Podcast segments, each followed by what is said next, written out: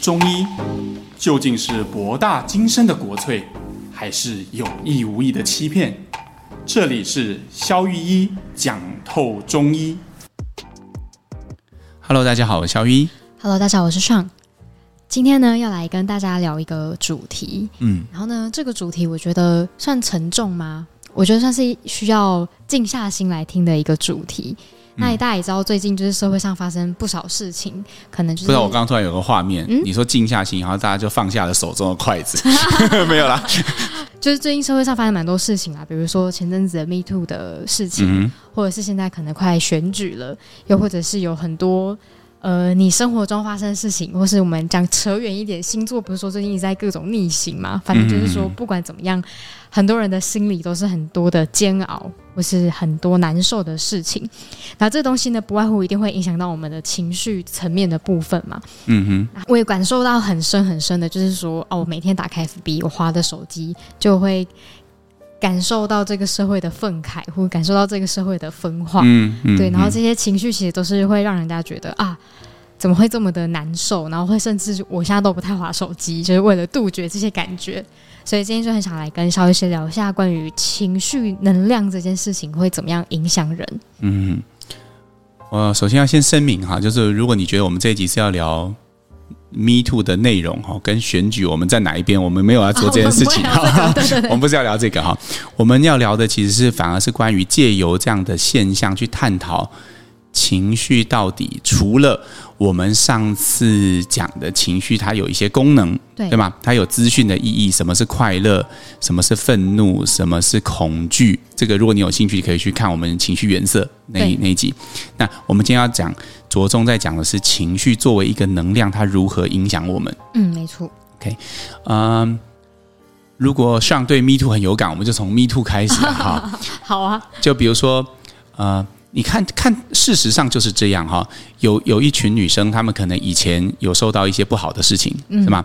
但是她们在那个时候没有选择把它说出来。嗯，也许有很多原因的嘛。比如说，那个因为通常都是有权势的男生欺负了她们嘛，所以通常就是她可能碍于她的前景的发展，好，或是当下有一些选择。总之，她没有在当下讲出来。嗯，那我的问题是，那为什么经过了这段时间，在看着别人分享出来以后，他就会有勇气把它说出来呢。我看，我看很多网络上也有一些人会质疑这样嘛啊，为什么十年前你不说？哦，对，也是有人这样嘛，对不对？但但的反面就会一直骂嘛，你有没有同理心什么的？但我们如果冷静下来看这个现象，就为什么现在他有勇气说？嗯，为什么之前如果选择不说，为什么现在看到别人说会选择说？到底是什么在影响要说出来的这个人的决定？对吧？我们接着探讨为什么他这样是有效，因为 Me Too 其实不是在台湾第一次发生，之前在美国也发生过，对对吧？也是一样，韩国也有，就是都是一个人带头以后，然后这件事情被社会关注，然后这股能量好像就蔓延开来，让本来没有勇气发生的人，他就有勇气发生。其实他要付出的代价可能是一样的啊，嗯，对，他他冒险把把那个捅出来那个男生，依然可能对他有。决定性的权利，可他他以前不会选择挺身而出，为什么现在会？我们要探讨是这件事。那其实就是情绪其实是有能量的。嗯，好，我们上次提的是情绪的资讯面，比如说呃，可能快乐告诉你说你现在正在往对的方向前进。对，这是我们可以去用资讯的角度去解释情绪。嗯，好，会解读情绪。但是情绪作为一个能量，它其实就有做功的效果。做工的意思是，做工的意思就是，如果你的物理不太好的话，来帮你补一段哈。比如说，以前以前以前我们那个物理学都会算一算一个那个算式嘛。嗯，有一个木木块哈，正方形放在桌上，我们把它从 A 点推到 B 点，请问我们总共做了多少功？那这个公式呢？我们要提这个公式啊，意思是做功是什么意思？那做功就是等于我们这个力，就是我们假设用二十牛顿的力去推 A 点到 B 点，然后推了十公尺，那答案就是二十乘上十。嗯嗯。所以意思是做功有两个要素：第一有力，有力；第二有位移，就是一定要有移动。如果你施了二十牛顿的力，结果木块还是在 A 点，它最后还是停在 A 点，也就是你没有推动它，嗯，那做功就是零。哦，因为他就是在原地嘛。重点不是在你有没有施力，重点是他有没有位移，有没有行动。所以做工的意思其实就是行动，就是位移。嗯，所以你看，以前这些遭受到 Me Too 不好的事情的这些女生，嗯，她们有没有被施施力？有啊，有啊，有。但是她们没有选择行动，所以那个时候没有位移。哦，那个时候没有能量。嗯，但是一旦有了情绪，她就有了做工的能量，于是它就产生了位移。嗯，于是他就会行动了。嗯，于是他就长出来了。对，他就会长出来。嗯，对吧？有些人发文前面几句就是说：“我看了这么多人，我真的觉得很有感触。然后这份难，看着别人这么难过，让我也有了勇气把它说出来。然后下面就啪啪啪啪啪啪啪。对对对，那个前面的那个就是他被灌注能量跟这个做工的过程。嗯，所以造成他本来没有位移，他本来也有这些委屈，但他没有位移，他就没有足够的力量把它行动出来。哦。原来是这样子，再举个例子啊，比如说选举，最近也快选举了嘛，哈，嗯，也是这样。每次选举到了呢，就是当然立场不同，选择的议题就不同，但是重点是一定要跟情绪有关。哦，这时候就会有很，他会让很多人出来抗争，或者是让很多很多的争吵。哎，对，因为没有情绪就没有票 啊，没有情绪。你知道这个很有趣，很因为投票是需要做工的，那么它也是个行动。对对对。假设那天下雨，那哦，就影响做影响很大嘛，因为他出去的代价变多了嘛。对，所以他或者是要走去投票所，要花几个小时的时间排队，然后投下那张票，其实也是挺花时间的嘛。嗯、有些人甚至要请假嘛。嗯，对。有些人甚至因为像我就是啊，我的户籍地在台中，但我平常在台北嘛，我要回去嘛。那这个要不要选择搭这趟高铁抢票回去，就取决于我足不足够。就是可以做出这个功嘛？有没有足够的能量让我部署我做这件事情嘛？嗯，所以虽然大家都在讲哦，我们要理性选举，什么叫理性选举呢？就是大家就要把政策的牛肉搬出来啊！你到底要做什么啊？建设是什么？啊、哪一次我们选举的议题是这些啊？重点是谁要听这些啊？对啊，就是可能就是啊，有一边会把抗中保台，就是。拿出来，有一边会把难道要让年轻人上战场吗？拿出来嘛，是吧？嗯，就是这大家就会恐慌。不管怎么样，都是要塑造出情绪嘛。对对对对，对啊。但为什么要这么做？我们今天不探讨哪边对哪边错，我们只探讨为什么是这样才有效。政党显然不是笨蛋，对吗？他们一定知道这样做才有效。嗯，那为什么这样做有效？其实背后的机理也是我们刚刚讲的，因为情绪可以促使做工，情绪是一种能量。嗯，所以确实它就是可以触动。人们讨论度，就他们也很注重那种什么讨论度啊，然后这时候他讲了什么，然后我们要用别的说法，然后勾起他们的情绪，然后他们就有别的讨论度了。说一个最最最让人心酸的例子啦，好，好，就我们以中医的教育者自居嘛，我们每天都会写各种文章啊，还有直播啊，哈什么的，然后都没有什么人看嘛，因为没有什么人回文嘛，为什么？因为我们给的就是资讯啊，他没有情绪啊，嗯，但是什么东西会？被大家散布呢，就是有充分的情绪的东西。有时候甚至资讯量很低的，可能有时候刚爆出来的时候只是很迷糊，他很模糊嘛，他连谁都没有讲，他只说哦某男性大牌一线歌手，哦那就就爆了，然后后面就会，然后就开始有人肉搜嘛，大家会花很多精神跟时间在在拼凑这些故事的细节。为什么？因为有情绪啊，嗯，有情绪的东西总是传播的比较快，嗯，对吗？比如说。呃，我们电影总是有分两种嘛，一种叫做叫好的，叫做一种叫叫做的。对，叫好的那种通常就是都不运镜嘛，然后人就从左下角慢慢走到右上角去嘛。对对对，对嘛？那看的就是一种艺术感，跟那你看懂就看懂嘛，嗯，懂的人就懂嘛，对啊。嗯、但是那种通常票房就不怎么样，因为没有什么情绪起伏嘛。但是如果是有情绪的，比如说像好莱坞那个片子，情绪起伏都非常大嘛，而且它会在很短的时间内就刺激，对，很多的刺激。你看。呃，人类的专专注力确实越来越短嘛，对，所以我们从早期呃电影一场三小时是人人娱乐的主流嘛，现在有短的，就是比如说像 Netflix 短剧，可能一集四十分钟，嗯，到现在 TikTok 哦三三分钟。三十秒三十秒。到一分钟，对，其实现在它是最能抓住人的，它就在三十秒到一分钟内给你一个很快的情绪刺激，哦，所以情绪刺激的频度和强度，它可以左右我们行动的呃。决定要不要行动，但会不会也有一个潜在的危险？就是说，因为他决定你的行动的时间点可能很短，然后你一下就被激发了，所以也很容易就是让人做一些不是很正确的选择。确实啊，确实啊，这个其实是没有错的嘛。嗯，比如说，我们再举一个例子啊，比如说你在购物商场里面啊，那个哦，对，大家都说我们是理性消费嘛，没有没有，其实没有什么理性消费啦，就是那个我那天陪我太太去逛一个呃服装店，嗯，然后她就跟我讲说，因为我觉得你每次来服装这一家都会有一个特别的味道。哎，我后来发现真的耶！你不管这这一家这个专柜在各个百货公司都有设点，每次只要进到这个专柜，它就会有那个香味。哦，细致到这种程度，就是因为他们知道，其实五感在无形之间会，诶，无无意之间就会影响一个人的决定嘛。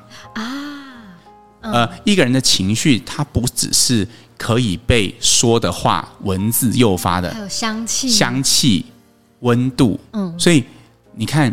商家深刻知道这个道理嘛？他陈列的方式，同样的东西，那个衣服如果是像那个那个三件一百那种，就放在五分埔的那个架子上的那种，不一定想，你可能就觉得没有很想买嘛，看起来就。但是如果他一样也是这样破破烂烂，但是他把它弄起来，然后展示的很好，嗯，你就会觉得这个蛮风潮的，蛮有 stylish 的嘛，对，就有那种想买的冲动。对啊，所以其实。它是完全跟理性没有关系，因为都是那一件同样的衣服，但是它的包装方式不同。还有一个例子啊，日本的饼干也是这样啊。啊，日本饼干超厉害。我们有时候就觉得我们根本不知道里面是什么东西，但是就因为那个包装盒就很想买。嗯，像我上次去冲绳，他们的蜂蜜蛋糕装在一个很像那个呃，有点像是扑克牌哦的那个那个那个盒子。嗯，然后觉得哇，这也太。太酷了，太酷了吧！然后就觉得哦，先买了，然后再来想看可以送谁。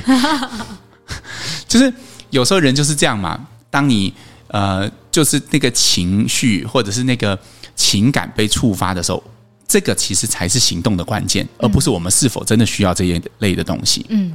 所以呃，再再讲多一点例子，会不会讲完我们这一集以后就不用混了？是，比如说像卖保险的啊。他们总是要说嘛，就说，诶，就会无意间就会提醒你嘛。如果你和上帝喝咖啡的时候啊，啊，或者说，诶，你想看你的小孩啊，嗯、这个时候在你脑海里浮现就是一种恐惧嘛，就是万一我怎么了，嗯，那我身边需要我照顾的人怎么办？当然，我说保险是种理性选择哦，我只是说为什么他要在这个时候提这件事情？对，但通常买的时候，你最后还是会回家想想一下，因为毕竟可能一缴就二十年。对，但是促使你行动的可能就是这种想法，嗯，因为只有情绪。才会促使人行动，嗯，对吗？那个啊、呃，台湾某几次房价暴跌的时候，其实都是比较非理性的。有一次是在 SARS 之后嘛，啊，对对，对，那要么就是以前在一九九五，就是就是对面要打飞弹的时候嘛，还有什么九二一大地震的时候，啊、对，中部的房价。但是你仔细想想看，地震这种事情，不就是震完之后就会有好一阵子就不再震吗？Oh, 这个时候卖其实是最最愚蠢的，不是吗？但是为什么人类这么不理性？因为害怕。嗯，因为你看着东西在你眼前就这样晃掉，你觉得原本那个东西应该是无坚不摧的，结果没想到就这样就倒了，就倒了。所以你害怕，因为害怕你就会这样做。投资也是这样啊。理论上在低的时候买，在高的时候卖才会赚钱嘛，这不是废话嘛？嗯，但是大家都是反过来操作的嘛，都是在高的时候。就就买嘛，因为觉得人家赚钱，你情绪受到驱使，怎么可以只有他赚，我也要赚，对吧？嗯、就 fear of missing out 嘛，就怕错失了什么。在低一点的时候，哎呀，好恐怖哦！哇，我原本投三百万，现在只剩一百五了，我是不是应该要卖掉？人类受到情绪的驱使，他会做出一些非理性的行为，这个是呃，在每一个方面我们都可以得到实证，也就是情绪的能量层面的应用。嗯嗯，那要怎么样去？呃，也不能说这个东西也没也没什么好突破的，可是要怎么样让自己在那个现况的时候可以稍微 calm down 一下？应该是说有两个面向嘛。我们刚刚举的大部分例子是非理性的，对，也就是说情绪看起来是不好的，嗯，要就像你讲的，如果能够冷静一下，重新做一个选择，嗯，会是会做出更好的选择。当然，这个就是解方嘛。你知道情绪对你的影响，让自己冷静一下。啊，保单要签字之前，先回家想一下 啊。那个房子要卖之前，先想一下，先想一下哈。那又或者是，可是有时候也是好的。比如说呢？好的，比如说冲动结婚。比如说，我讲一个例子哈。比如说，我在诊间经常遇到那些，比如说可能是呃肝气郁结、很忧郁的病人啊。这时候情绪对他们来讲，就是那一股可以通开。这个气的最重要的一把推手，与其用药去通开，我通常都会跟我的学生讲，你就是要在枕间定向，就是要让他哭。所以他哭之后会有什么样不一样的转转化？很有趣哦，就是你如果两手脉按在他的脉管上，在他哭的那一刹那，他的脉就会开始流动起来。那原本郁结那一块就会开始解开。哦、情绪是有能量的，没有、嗯、这个一般人觉得很神奇。但我们刚铺垫那么大一段，是情绪是有能量的，他就是会，他就是会动，带来转变，嗯，对吗？所以也有很多人他会觉得，比如说他可能呃遭遇了人生重大的挫败、创伤，甚至亲人离世，很多人短期之内是没有办法哭的。他突然间他傻住了，他太然后他觉得他没有感受到任何情绪，嗯，对，他只觉得他身体好重，嗯，但是当他哭出来之后，一定会比较好一点。这就是因为能量其实是需要他一定在那，嗯，他只有被憋住或者是流动出来，所以在这种情况下，能量的流动其实就会有帮助的，嗯。就不知道大家有没有那种就是忍着不哭的经验，或者是太紧张的时候，就突然一种很心悸胸闷。但是如果这时候你有办法排解掉，或是比如说这件事情可能紧张事情一做完，就突然好很多，是不是也是这种感觉？是啊，是啊。嗯、所以我们要强调的事情是，能量其实没有好或者是坏嘛。嗯，在我们刚前面讲的那些例子，那些非理性行为看起来它让你冲动购物，嗯，它让你冲动做了很多事情，但是看起来好像是坏的。但是同时，有时候让情绪出来，又可以产生疗愈的效果，又可以治病。有时候它又是好的，嗯，对吗？所以情绪本身没有什么好坏的，是看你怎么样运用它，或者是它它流动之后的结果会是什么。嗯，确实。像我觉得跟人之间呢、啊、比较靠近，或是你会觉得跟他好像有亲密感的时候，也是在彼此比较情绪揭露的时候。当然啊，嗯，要跟一个人最快变熟的方法。就是交换秘密嘛，不是吗？对，对，没错。对啊，就是你知道我我一件我没什么人知道的事情，然后你也我也知道你一件没什么人知道的事情，哎，其中只有两个人就变闺蜜嘛。啊、哦，对对对，对啊，因为你不是你死就是我死嘛，要么就一起死，不是不是这样，是因为当你愿意呃比较比较开放的去呃袒露你自己的时候，嗯、其实两个人的距离跟连接就会是紧密跟近的嘛。嗯，对啊，也会因此而产生幸福。跟连结的感觉，嗯，这一集看起来洋洋洒洒讲了很多了哈，但是其实我们想要提的是，上次我们补完我们上次讲的情绪资讯的那个面向，其实是情绪还有能量这个面向，对吗？嗯、我们从社会上的一些现象，比如说像 Me Too 啦、选举啦、冲动购物啦、房地产暴跌啦、嗯、投资失利啦这些情绪如何去驱动人的行为，然后一直提到，哎，其实情绪作为能量，有时候也可以。让人变得更靠近，对，好，也可以治病，嗯，也是，呃，你的生命一个很重要的源泉，嗯，好，所以情绪其实综合这两集来看，它没有好或者是坏，端看你就如何去使用它。没错，好，还是鼓励大家可以让你的情绪自然自由的流动，对。对，这样身心都比较健康。好，那我们来念一下本周的留言。本周的第一个留言是呢，他说谢谢双用心准备讲稿跟主题，哇，好，谢谢你。他说，并且常用大众的角度询问医生的问题，那让大家更能够了解到很好的医疗知识，也能用简单的图文了解此集数的重点。你是不是我的朋友啊？开始怀疑自己。好，好，谢谢肖医师呢，也时常放低身段，使用很多大众的逻辑解释中医奥秘的知识。也会用直接的语言挑战现实鉴保制度及故弄玄虚的把脉患者的疾病。哎，我没有这样说啊，我没有这样说。那他也常常分享此频道给周边想要了解中医的朋友，大家都非常的喜欢呢，由衷的感谢。好，这是这是一个给我们的回应嘛？对对对对，我非常开心接到这个回应，但是我没有说人家是故弄玄虚，这是你说的。好，我们要切割啊，不是。好好笑！好，下一个留言呢？他说：“萧医师跟爽你们好，他超级喜欢我们的节目，然后本人很容易因为呢过敏而不停的流鼻水跟打喷嚏。那经过中医调理之后呢，真的就是大幅度的改善。不过只要停止服用科中呢，过敏的症状就会慢慢的又回来这样子。他想要问呢，科中是可以长期每天服用的吗？会不会对身体有什么样的负担呢？”我想重点不是说科中啊，如果你是指药是不是安全的，我想科中可能是所有剂型里面最安全的了。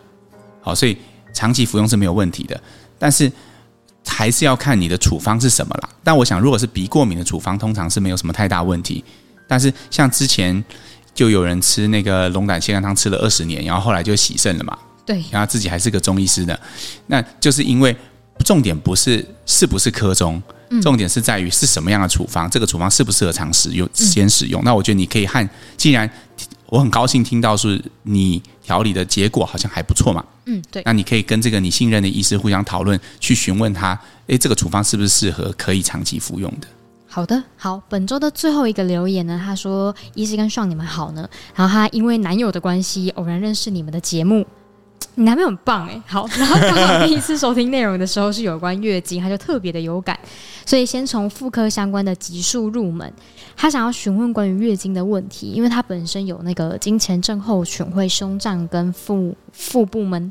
然后会感知月经快来了，嗯、但是经血呢，很常迟迟无法排出，有透过按摩或是催经还是无效，嗯，导致呢当月呢就没有月经，这样会造成身体有什么样的影响吗？嗯，基本上还是要看啦，你这个月经这个月没有来是偶发的，还是它是已经连续好几个月都是这样的？嗯，他没有特别提到。对，如果说是偶发，通常你不用太。紧张，因为通常女生有很多情况，月经都会突然间不来。嗯，比如说可能最近生活是比较紧张啦，作息是不是比较紊乱？如果你明确的知道有一个原因，比如说他是考试，可能是跟男朋友吵架，可能是要结婚，可能是干嘛，反正就是你明确知道有一项事情，那我可以跟你保证，就是。